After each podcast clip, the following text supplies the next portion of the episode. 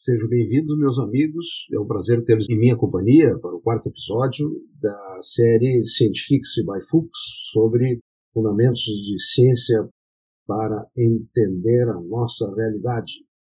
Estamos passando por uma sequência de episódios, iniciado no anterior, de apresentação de fundamentos básicos, muito básicos, que aproximam-se da matemática, muitas vezes lá do elementar, do primeiro grau, mas que são necessários trazê-los à tona aqui porque eles estão presentes na nossa forma de produzir informações, de agrandar as informações que expandam o conhecimento de forma sistemática que caracteriza exatamente o emprego do método científico.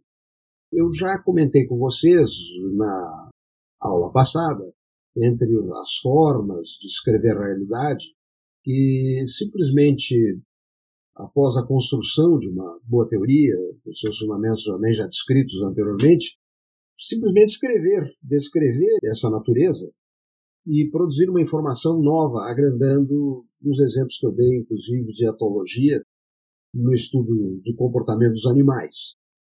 Mas é a descrição, rapidamente, em várias áreas em que empregam isto como ciência, como método, rapidamente se acompanha da aferição, da aferição de fenômenos, do emprego de medidas de formas mais precisas, enfim, comparece aqui muito marcadamente a matemática, que é sinônimo praticamente do ápice da ciência, da precisão da descrição dos fatos. Porque, frente a dados matemáticos, da matemática exata, não da matemática de estimativas, que também existe, como nós vamos ver, ela não se discute com os dados. Um mais um é dois, não tem jeito de alguém achar diferente. A soma de uns ângulos de triângulo retângulo é sempre igual à soma de dois ângulos retos, como disse Descartes, né, um dos seus adágios centrais para a formulação do pensamento cartesiano. Descartes está aí na, na minha apresentação na primeira página, no outro canto, junto com Popper, que está no canto oposto. Então, a matemática e a aferição dos fatos, dos fenômenos, ela pode ser, e o ela é quando pode ser exata, certo? E a partir disso é que nós vamos construir o pensamento. Vamos passar nas etapas subsequentes para o estudo da associação entre esses fatos, o teste, o experimento controlado e a interpretação dos achados. Os métodos de aferição são o que nós todos conhecemos desde nossa formação inicial e até é um exemplo de competência de uma criança que começa a contar até sete, até oito e a descrever contar os, os elementos que ele tem à mão para a demonstração da sua capacidade de aprendizado precoce da matemática. Mas passamos lá por diferentes estágios escolares, com mais ou menos dor, e aprendemos a contar, pesar, medir, dosar, aferir. Isso é distribuído, é instrumento básico em qualquer pesquisa objetiva que está medindo fenômenos, desde lá de bancadas química, de física, física aplicada, passando pela biologia, muito pela medicina, etc, etc. Outros conceitos que eu vou privilegiar uma breve apresentação a vocês aqui são conceitos de descrição dos fatos mais aplicáveis à ciência humana, à ciência, desculpe, às ciências de saúde, também as humanas, mas às ciências de saúde predominantemente, e se aplicam à nossa realidade e estão sendo usados como descritores da epidemia pelo Covid como numeradores, denominadores, incidência, prevalência, etc. Vários desses conceitos eles se baseiam num fundamento básico, que é a contagem absoluta e a contagem relativa, certo? que é expressa por numerador e denominador. Vamos um exemplo prático, um exemplo agrícola, produção de soja. Produzimos 120 milhões de toneladas de soja. Puxa, que fantástico, é um monte. Vamos comparar com os outros países? Pá, demos derrelho como se diz aqui no Sul, na Coreia, que produziu 2 milhões de toneladas. Nós somos muito mais eficientes que a Coreia do Sul, no caso. A Coreia do Norte produziu 100, 100 quilos. E é, é um indicador de produção? Sim, mas muito enviesado pelo tamanho do Brasil, pelo tamanho da área plantada. Então, nós logo em seguida vamos para uma outra pergunta. Qual é a produção por hectare?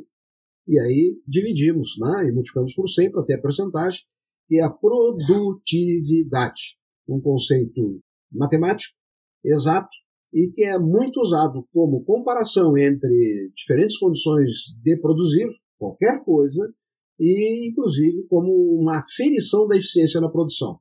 E aí, no Brasil, estamos bem. A produção da soja, além da área, tem uma produtividade muito boa, graças à Embrapa e à ciência até brasileira, e também boa parte importada. Mas vamos para conceitos mais epidemiológicos, propriamente ditas, uma das áreas, a área do conhecimento que, para estudos clínicos também, que está hoje muito presente no nosso dia a dia.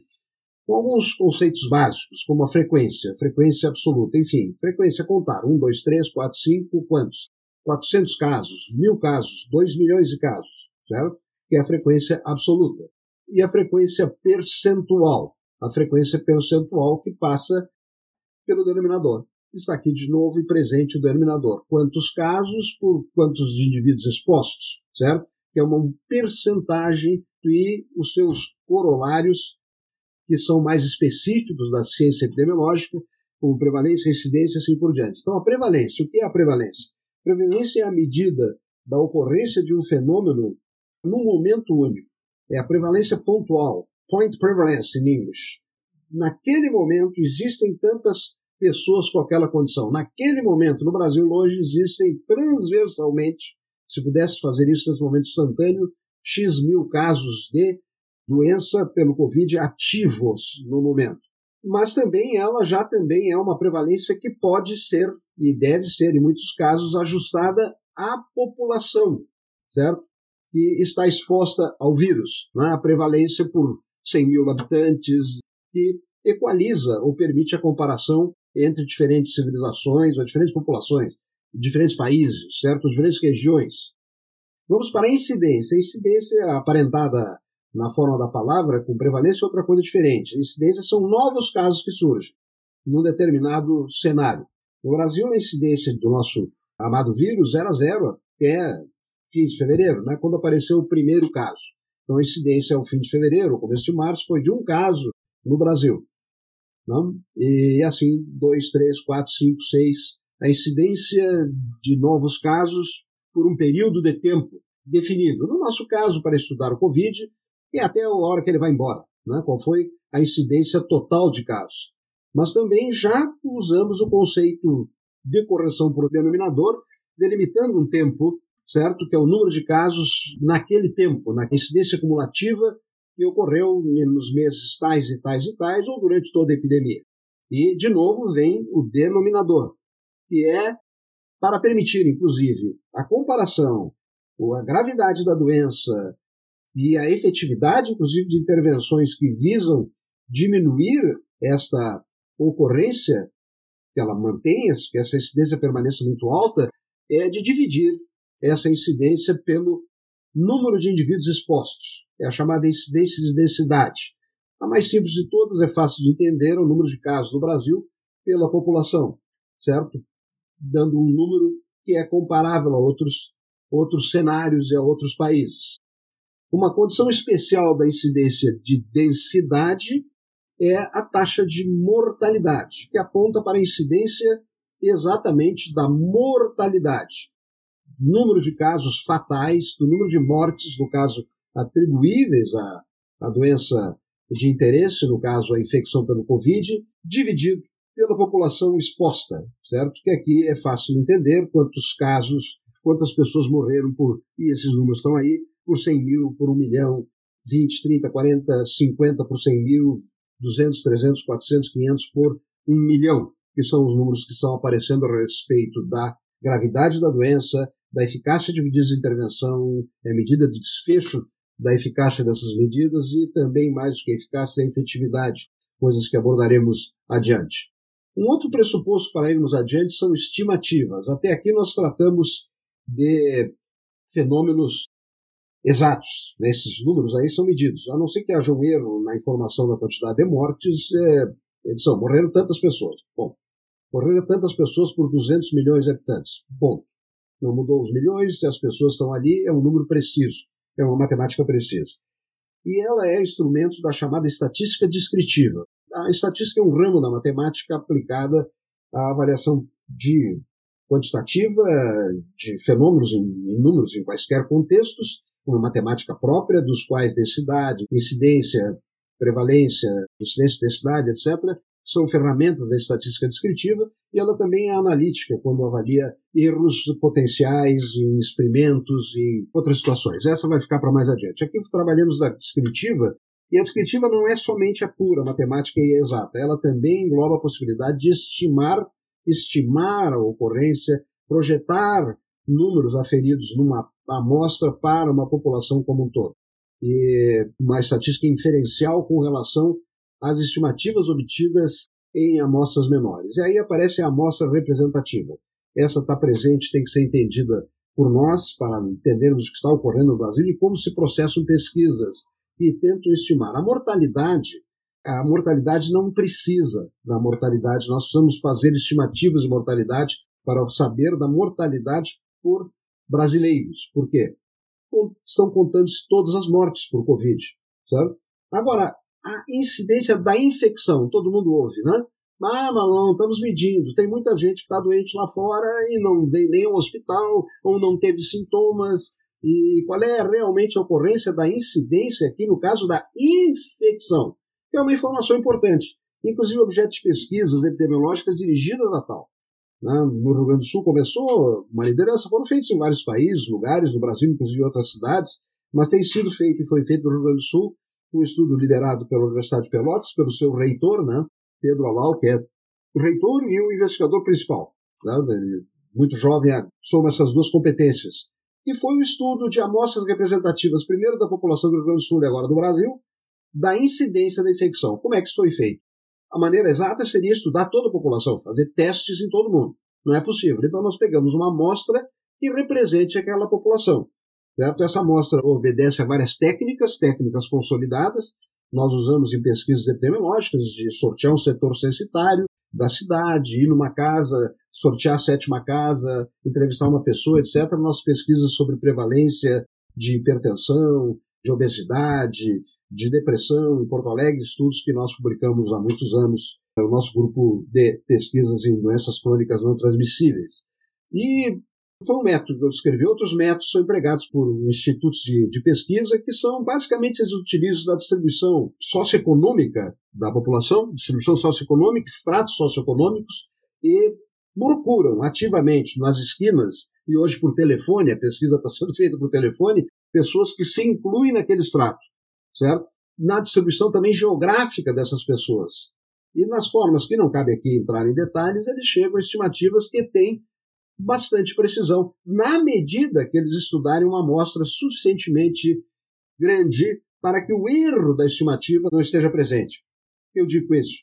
Vou estudar a prevalência de infecção no Rio Grande do Sul. Vamos então, às, aí tem que ir as, as casas sorteadas pelo acaso e tirar sangue dos indivíduos para ver se eles têm infecção, no caso, se mede os anticorpos para ver se eles já tiveram infecção. Bom, se eu estudar mesmo numa amostra aleatória, 300, uma amostra de 300 indivíduos, puxa, vai ficar muito instável isso, porque eu posso fazer outra amostra aleatória também da população e encontrar no primeiro caso 12%, no segundo 14%, ou 2 ou 3, especialmente, ou 5, especialmente quando esses números forem menos frequentes. Para evitar isso, se estudaram 4.800 pessoas, para aumentar a precisão da medida, determinando então o último conceito desse episódio, que vai ser levado para os episódios posteriores, determinando que uma estimativa de precisão dessa avaliação por amostragem, que é o intervalo de confiança, seja o menor possível. O que é o intervalo de confiança? É a partir de uma prevalência, certo? De uma percentagem de população encontrada com anticorpos, ou seja, que teve a infecção, esse é um número é estimar pelo tamanho da amostra. Em relação à população do Rio Grande do Sul a precisão, isso é derivado matemático, a precisão daquela média que é a medida de tendência central e com seus intervalos de confiança. E que abrigam, e aí vem uma aplicabilidade muito grande do conceito, 95% ou 99% em alguns casos, mas 95% empregado corriqueiramente, de garantia de que aquela prevalência de 12% ou de 6%, melhora a precisão quando eles aumentam um pouco, mas vamos ficar com 12%, e que a real prevalência na população de origem do Rio Grande do Sul seja alguma coisa entre 10 e 14, certo? Ou 9 e 15, dependendo do tamanho e da segurança do tamanho amostral. Quanto mais preciso, maior o número representativo, mais perto nós chegamos da estimativa da real prevalência de infecção, que é o nosso exemplo aqui, de pessoas infectadas pelo coronavírus. Obviamente, uma informação que vai se somar ao número de pessoas que forem atendidos por doença clínica, certo? Que terminam indo a hospitais ou a postos de saúde, mas nem todos vão e suportam a doença clínica em casa, ou em aquela grande proporção sabida hoje já pelos estudos na área de pessoas que cursam de forma assintomática com a doença. Então nós teremos aqui prevalência na população, certo? Pontual, e dá para estimar a incidência se nós fizermos diferentes pontos de prevalência, que é o que está sendo feito nessa pesquisa. No momento era X, no outro momento era Y, no outro momento aumentou, estudando a história de infecção pelo coronavírus no Rio Grande do Sul e também agora no Brasil, né? e depois eh, comparando com números de pessoas que por doença foram atendidas e, por fim, também projetantes para o número de pessoas que internaram, que foram para a UTI e que vieram a falecer. Então, esse dá uma, um perfil completo, descritivo e mais preciso da epidemia pelo coronavírus. Certo? No Brasil ou em qualquer lugar, o Brasil está na frente até nesses aspectos de estudo da prevalência pontual, da qual deriva-se uma incidência na população em geral. E ajuda com os outros indicadores que eu falei a nós estabelecermos políticas e avaliarmos, inclusive no futuro, pesquisa que vai ser feita em cima disso, talvez sirva para outras epidemias e eventualmente para essa mesmo, de medidas da pesquisa, de medidas de intervenção que venham a modificar o cenário comparativamente com outros países, enfim, ao cabo, avaliar também a eficácia de intervenções além de fazer a previsão de casos, a previsão de leitos que serão necessários e assim por diante. Passamos então por um episódio muito chato, né? Desculpem por isso, mas é necessário, certo? Está aqui no vídeo, para quem está me ouvindo, estará no vídeo, podem ver, reler, etc., estudar a prova. A prova será o fim do curso, certamente, todo mundo irá fazer uma prova para ganhar uma nota, né? Professor da aula e exige que os alunos estudem e faz uma prova no fim. Muito obrigado pela presença de vocês. Até o próximo episódio dessa série de Scientific by Fuchs.